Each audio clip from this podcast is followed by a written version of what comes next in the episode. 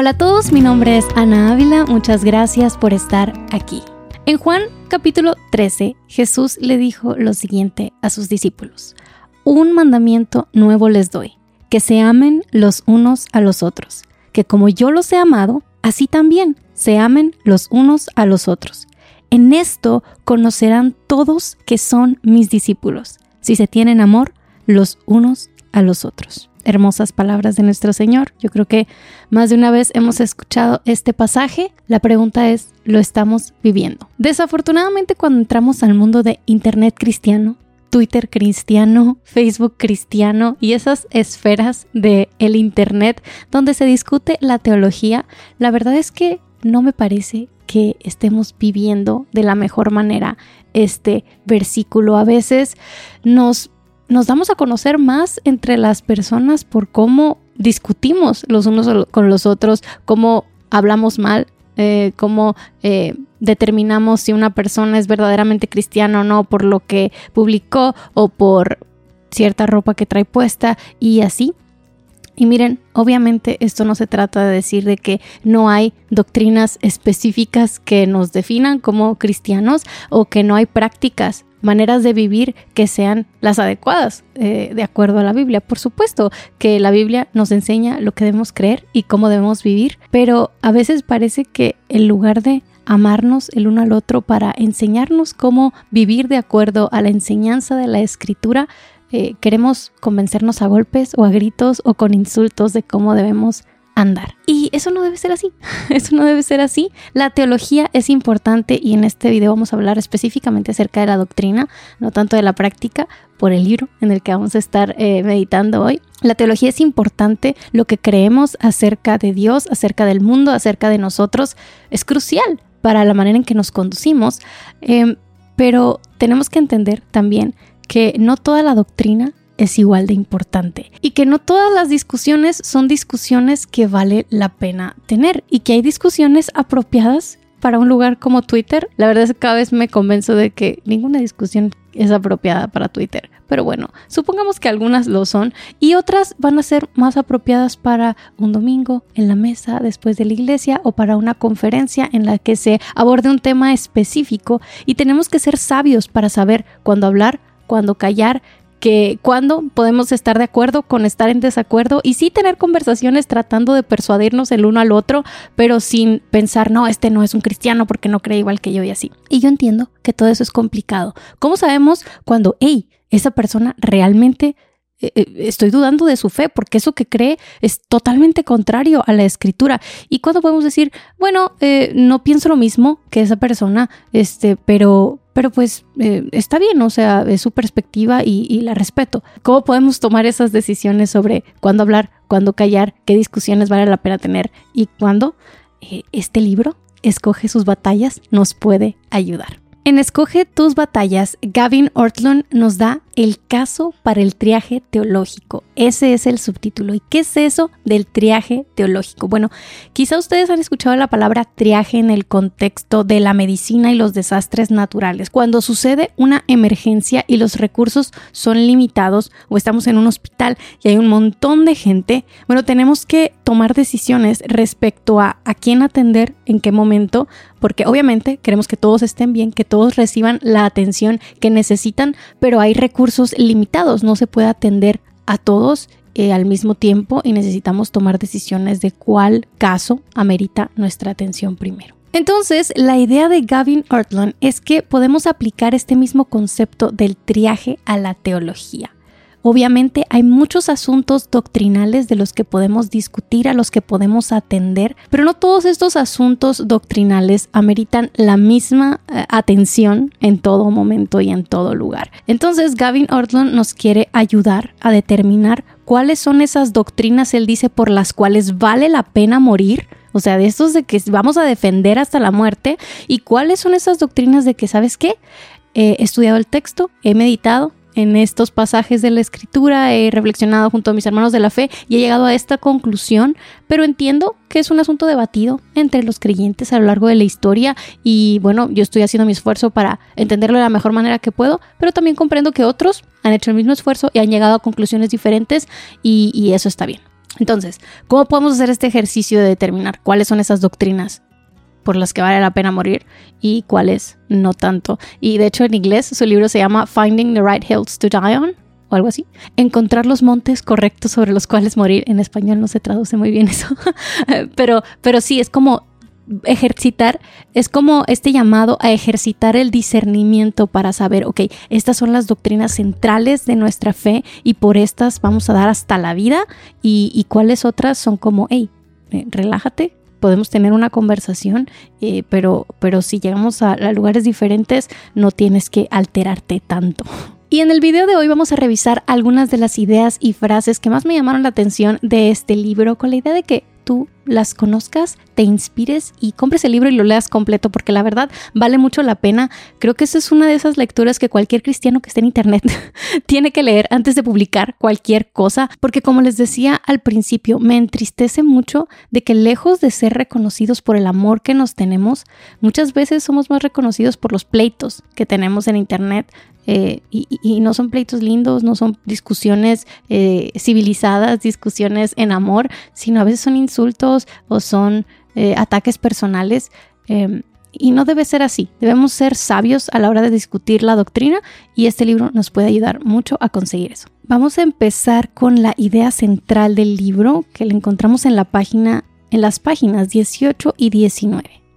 Dice así: a veces consideramos toda la doctrina en el mismo nivel de relevancia, ya sea porque queremos pelear por todo o porque no queremos pelear por nada. Eso también es importante y lo vamos a hablar más adelante. Eh, luego dice, hay diversas formas para hacer una distinción entre las doctrinas y en este libro sugiero cuatro categorías básicas, que son las siguientes. Las doctrinas primarias, que son esenciales para el Evangelio, son esas doctrinas de que si no las crees no te puedes hacer llamar cristiano, para nada. Las doctrinas secundarias son urgentes para la salud de la iglesia y la práctica de la iglesia, de tal manera que con frecuencia hacen que los cristianos se separen dentro de la iglesia local, la denominación o ministerio. Esto es importante porque a veces muchos nos preguntamos, ay, sí, pues como dijo Ana al principio, nos debemos conocer por el amor y tenemos que estar unidos, eh, Jesús es lo más importante. Bueno, sí, eso es cierto, pero también hay que reconocer que hay asuntos de la teología que en los que quizá no son esenciales para el Evangelio, los cristianos eh, de diferentes eh, corrientes teológicas pueden creer cosas distintas y seguirse llamando hermanos cristianos, pero que en la práctica no podemos eh, con limpia conciencia colaborar juntos. Un asunto como este es el complementarianismo, lo que pensamos acerca del rol de la mujer dentro de la iglesia y el hogar. Si tú has estudiado tu Biblia y como yo llegas a la conclusión de que claramente enseña que el, el rol de pastor es reservado, para varones calificados, bueno, yo no en limpia conciencia puedo ir a una iglesia donde hay una pastora, ¿verdad? No significa que que digo, ah, estos que, tienen pastores en sus iglesias no son mis hermanos, pero sí significa que esta es una doctrina esencial para la práctica de la iglesia y que desafortunadamente significa que no voy a poder tener eh, vida de iglesia con personas que, sostengan una doctrina opuesta a la que yo creo, ¿verdad? Entonces esas son las doctrinas secundarias urgentes para la salud y práctica de la iglesia que hace que nos separemos en denominaciones o ministerios. Las doctrinas terciarias son importantes para la teología cristiana, pero no lo suficiente para justificar la separación o división entre los cristianos. Un ejemplo de estas doctrinas que son importantes porque la Biblia habla bastante sobre ellas, eh, pero que no nos separan ni siquiera a nivel de iglesia o algo así, es el, el asunto del fin de los tiempos, ¿verdad? Hay diferentes posturas sobre o sea, todos estamos de acuerdo con que Cristo viene, eso es esencial, pero, pero la manera en que eso sucederá, la línea del tiempo y todo eso, bueno, hay diferentes posturas y, son importantes y lo han sido a lo largo de la historia de la iglesia, pero que uno sostenga una u otra no, es, no hace mucha diferencia en la práctica, en el día a día de lo que hacemos en, la iglesia local, ¿verdad? Entonces es algo importante, eh, pero pero no, no, va, no va a llegar a el nivel de causar necesariamente división. Y finalmente, las doctrinas cuaternarias no son importantes para nuestro testimonio del Evangelio y la colaboración en el ministerio. Y creo que no me acuerdo cuáles ejemplos pone. No sé si pone así, así como un ejemplo de, los instrumentos musicales. Em, yo diría, no es importante, aunque sí puede ser que, que tengamos una, una, no sé, una una idea muy apasionada de qué es lo correcto hacer a la hora de, utilizar la música en el ministerio, pero en realidad cuando estudiamos la Biblia eh, no, no, es algo que vemos ahí como frecuentemente enseñado eh, y las doctrinas centrales no están relacionadas con qué instrumento utilizas o no en la iglesia. Entonces, esas son doctrinas cuaternarias que en realidad no son tan importantes, aunque por supuesto sabemos que la verdad importa.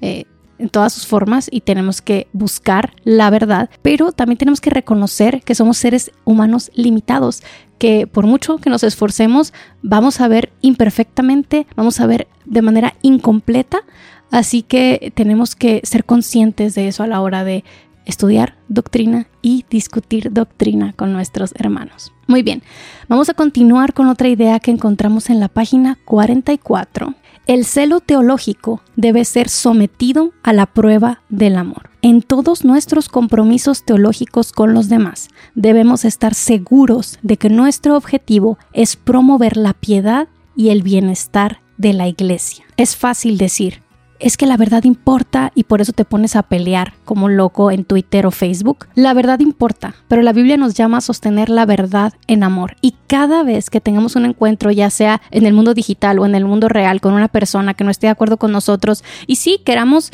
convencerlos, persuadirlos, mostrarle lo que la escritura dice respecto a este tema y cómo nosotros lo entendemos, necesitamos en nuestro corazón empezar orando por humildad y, decirle al Señor, Señor, quiero hacer esto por amor, por amor a mi hermano porque eh, está confundido, porque no ha entendido bien tu palabra y yo sé que, que tu palabra es verdad y que es lo mejor para él o ella que comprenda correctamente esta escritura. No, no ir con la idea de quiero convencerlo porque él está equivocado y yo tengo razón. O mira, jaja, te voy a mostrar todos mis estudios teológicos y aquí te voy a destruir. No. Y desafortunadamente por el tono que muchas de estas conversaciones tiene, parece que nos importa más ganar un argumento, tener la razón, humillar a la persona que esté en desacuerdo con nosotros, en lugar de en amor mostrarle lo que la escritura enseña. Entonces tenemos que bañar cada interacción de oración, pedirle al Señor que nos dé ojos para ver a las personas como Él las ve, que nuestro interés sea siempre la santidad de la iglesia, el bienestar de la iglesia, el amor al prójimo y no una, necesidad de tener la razón de ganar una discusión. Luego vamos a la página 48. Ok, voy a leer varias partes de esta página. Y y aquí hablamos de, este deseo, ¿no? De que les mencionaba antes, de que no, pues que el amor y la unidad y así. Y eh, Gavin expone de personas que dicen como, dejemos de dividirnos por la doctrina, eso solo lastima a la gente, amemos a Jesús y alimentemos a los pobres. Esto es minimalismo doctrinal. Y dice, por mucho que apreciemos la intención, llevar a cabo este enunciado no es tan simple. Por ejemplo, para dejar de dividir y solo amar a Jesús, debemos definir a Jesús. No todos, paréntesis, esto es mío, no está aquí. No todos los que dicen amar a Jesús, seguir a Jesús, aman y siguen al Jesús de la Biblia. Usan el nombre de Jesús, quizá tienen una imagen respecto a quién Jesús es por algo que escucharon o, o una pintura que vieron o algo así, pero no conocen al Jesús de la Biblia. Entonces necesitamos, para seguir a Jesús, tenemos que asegurarnos de que todos estamos hablando de la misma persona, no del Jesús de tu imaginación. Sigue adelante el autor diciendo, en última instancia, la división doctrinal no se puede evitar. Crees una cosa y no crees su opuesto. Por lo tanto, te divides en algún sentido de aquellos que no comparten tu creencia. Es inevitable, amigos. Leemos la Biblia, llegamos a conclusiones acerca de lo que la misma enseña, otras personas llegan a conclusiones diferentes y eso va a causar cierta división. Ahora, eso no significa que nos vamos a odiar unos a otros, insultar unos a otros, decir que eh, no somos cristianos o que este de allá no es cristiano. Tenemos que evaluar qué doctrina es la que nosotros creemos y ellos no. Si es una doctrina esencial, bueno, sí, eso significa que si la persona esta dice, no, sí, yo soy cristiana, pero, pero no, no creo que Jesús eh, haya sido Dios, yo creo que era un buen maestro y que no sé qué, es como, discúlpame, pero no eres cristiano, porque es una doctrina esencial. Ahora, vamos a las doctrinas secundarias, terciarias, y ahí vamos viendo, o sea, de cómo es a veces necesario dividirnos, pero sin que haya este odio, esta agresividad, estos insultos entre nosotros, sino simplemente reconocer de que, mira, esto que tú crees no es compatible o con el Evangelio como tal, o simplemente con eh, la doctrina de esta iglesia, porque en esta iglesia vivimos eh, el liderazgo de la iglesia de una manera específica que no va de acuerdo a lo que tú crees, entonces desafortunadamente no vas a poder ser parte de esta, no sé, denominación o ministerio, qué sé yo. Em, pero toda esa incluso división puede ser hecha en amor, no porque odiamos a otras personas ni nos sentimos superiores a ellas, sino porque entendemos que la verdad importa y vamos a sostenerla y vamos a tratar de vivirla de la mejor manera que podemos. Y eso significa que a veces no podemos compartir o hacer vida o hacer iglesia específicamente con personas que no creen estas, estas cosas, ¿verdad? Ok, continuemos a la página, nos vamos a ir hasta la página 108. Uf, 108 y 109. Vamos a ver desde dónde Voy a leer una sección un poquito amplia y dice así, y eso es importante, historia de la iglesia. Yo creciendo, crecí en una comunidad cristiana y todo, pero la verdad es que la historia de la iglesia no tenía como mucho énfasis o importancia. Y después ya en mi adultez joven empecé a leer sobre historia de la iglesia y eso abrió mis ojos a muchas cosas y me complicó la vida en muchas maneras porque a veces es más fácil como la ignorancia es felicidad, ¿verdad? Eh, pero, pero también nos ayuda a ver que nos podemos relajar y y podemos este, ver las cosas desde otra perspectiva y, también tener más cuidado de no cometer los mismos errores que hemos cometido antes en la historia de la iglesia. Pero bueno, dice así, históricamente los cristianos no solo se han dividido unos a otros debido a este tema, está hablando del bautismo, sino que se han matado unos a otros. Esto es una advertencia severa para todos nosotros. Dice así, la dieta de Espira en 1529, donde se usó por primera vez la palabra protestante, decretó se debe dar muerte por fuego o por espada o por algún otro medio a cada anabaptista o rebautizado de cualquier sexo. Muchos anabaptistas también fueron ahogados en un amargo giro de ironía. Los perpetradores no solo fueron autoridades católicas romanas, sino también voces de la Reforma, como Urlich Zwinglio. El primer mártir anabautista fue Félix Mans, quien en 1526 fue atado y sumergido en las heladas aguas del río Limat en Zurich, a los pocos cientos de metros de la iglesia de Zwinglio, quien dijo, que se sumerja el que habla de sumergirse en el agua. O sea, esto es tétrico. En total, probablemente hubo más mártires anabaptistas en el siglo XVI que mártires cristianos en los tres primeros siglos de la Iglesia, antes de la conversión de Constantino. Que quede claro, y aquí lo subrayé, más cristianos fueron asesinados por otros cristianos debido al bautismo durante la Reforma que por el imperio romano debido a su fe en Cristo. Más cristianos fueron asesinados por otros cristianos. Yo no sé ustedes, pero esto me pone la carne de gallina, me da un temor santo. Obviamente en esta época no estamos matando gente literal, gracias a Dios, que las leyes nos detienen de hacer esas cosas, pero a veces la manera en que nos hablamos unos a otros, que nos insultamos unos a otros, que arruinamos la reputación unos de otros, parece como que nos quisiéramos matar. Y eso debe darnos temor, porque de nuevo sí puede haber diferencias entre nosotros respecto a lo que creemos en doctrinas secundarias y terciarias, pero la manera en que manejemos estas diferencias es la que puede ser testimonio al mundo acerca de quiénes somos, discípulos de Jesús, que se aman